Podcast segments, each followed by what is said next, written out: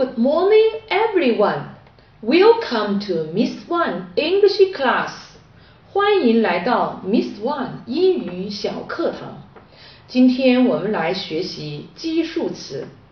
我们说，描述事物数量多少的数词称为基数词。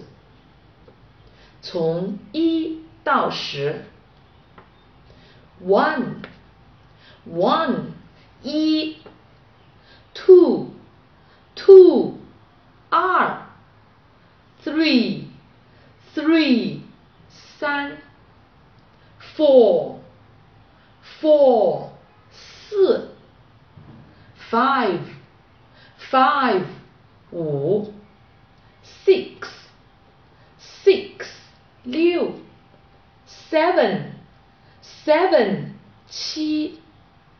，eight eight 八，nine nine 九，ten ten 十。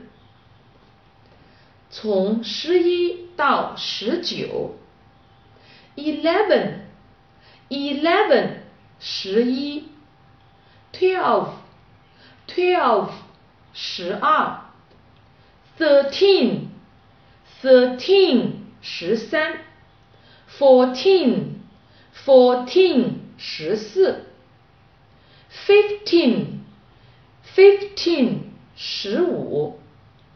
sixteen sixteen 十六，seventeen seventeen 十七，eighteen eighteen 十八 ，nineteen nineteen 十九。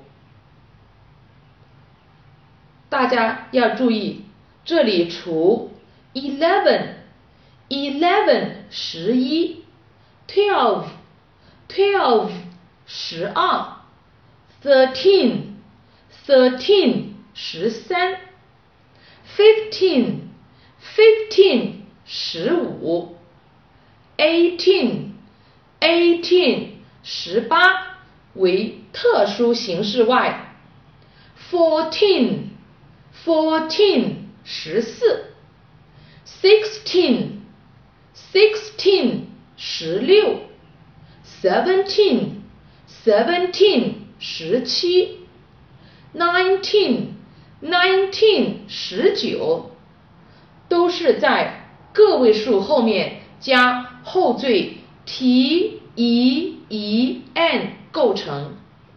好，今天就学到这里，希望大家多加练习，温故而知新。See you next time.